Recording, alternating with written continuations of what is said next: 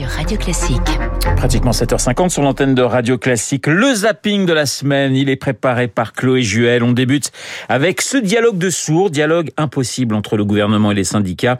Euh, début de semaine, Elisabeth Borne affirmait qu'elle voulait écouter, alors que l'entourage d'Emmanuel Macron fermait la discussion en ciblant l'intersyndicale et en particulier la CFDT.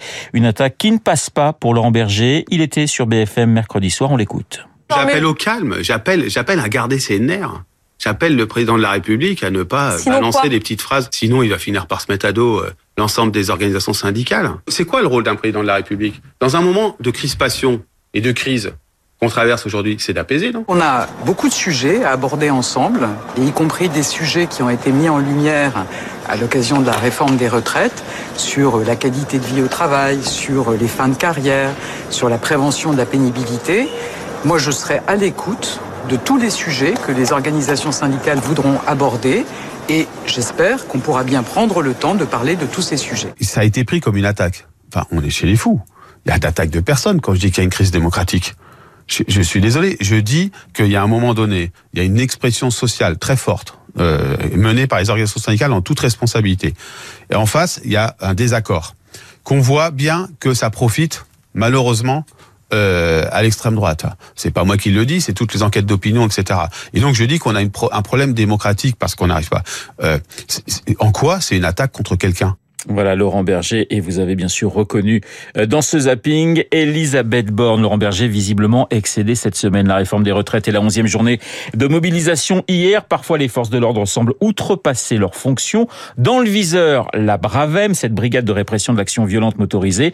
Laurent Nunez, le préfet de Paris, euh, de police de Paris, était l'invité de Radio Classique hier. Évidemment, ils sont plus exposés parce qu'on les envoie généralement sur les groupes les plus violents. Est-ce qu'ils se comportent comme des cow-boys? Absolument pas. Ils, ils, ils mettent pied à terre, ils se constituent en unité, ils ont toujours des axes, des actions proportionnées. Euh, nous sommes dans la désescalade, dans les grandes manifestations, les forces de l'ordre se mettent toujours à distance euh, pour euh, ne pas ne pas être pro- ne pas provoquer en quelque sorte. Nous sommes toujours à distance, nous encadrons de loin et nous intervenons uniquement quand il y a des exactions.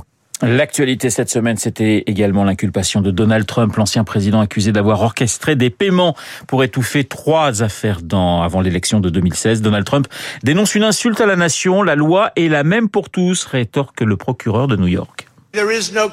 Il n'y a aucun crime. Cela n'aurait jamais dû se produire. C'est une persécution, pas une investigation. C'est une insulte à notre nation alors que le monde se moque déjà de nous. La loi est la même pour tous.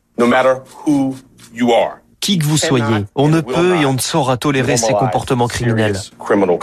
Donald Trump et Alvin Bragg, le procureur de New York que vous venez d'entendre à l'instant. La prochaine audience, ce sera le 4 décembre et le procès devrait se tenir en janvier. Enfin, l'actualité cinématographique de la semaine, eh bien, c'est la sortie du film de Martin Bourboulon, Les Trois Mousquetaires d'Artagnan, avec un casting français trois étoiles, Vincent Cassel, Romain Duris, François Civil ou encore Eva Green. Et le réalisateur, eh bien, était l'invité de Guillaume Durand lundi dernier.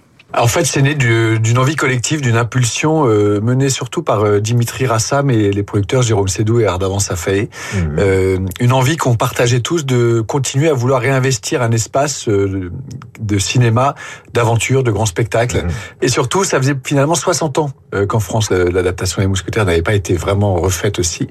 Et ce qui est intéressant, c'est le nouveau regard qu'on peut essayer d'amener dessus. C'est Ouais. quel regard La question à se poser, c'est qu'est-ce que ça veut dire de refaire un film de KPDP en 2023 Donc ça, c'est des challenges qui nous a vraiment vraiment éclaté. Je suis euh, Charles D'Artagnan. J'ai bien connu votre père. Que puis-je faire pour son fils Aussi loin que je me souvienne, j'ai toujours voulu être mousquetaire. Vous allez rejoindre les cadets. Et peut-être un jour, vous serez mousquetaire. Ils sont sept, nous sommes trois. Il me semble à moi que nous sommes quatre. Tu veux pas le tuer, s'il te plaît? Il m'exaspère. Cette rivalité entre nos troupes est ridicule. Retenez vos soldats, je retiendrai les miens. Et voilà, on termine avec un petit extrait de la bande-annonce, le zapping de la semaine et la sélection euh, de Chloé Juel ce matin sur notre antenne. Merci Chloé. Il est 7h54 dans un instant. Nous allons retrouver eh bien le camarade David.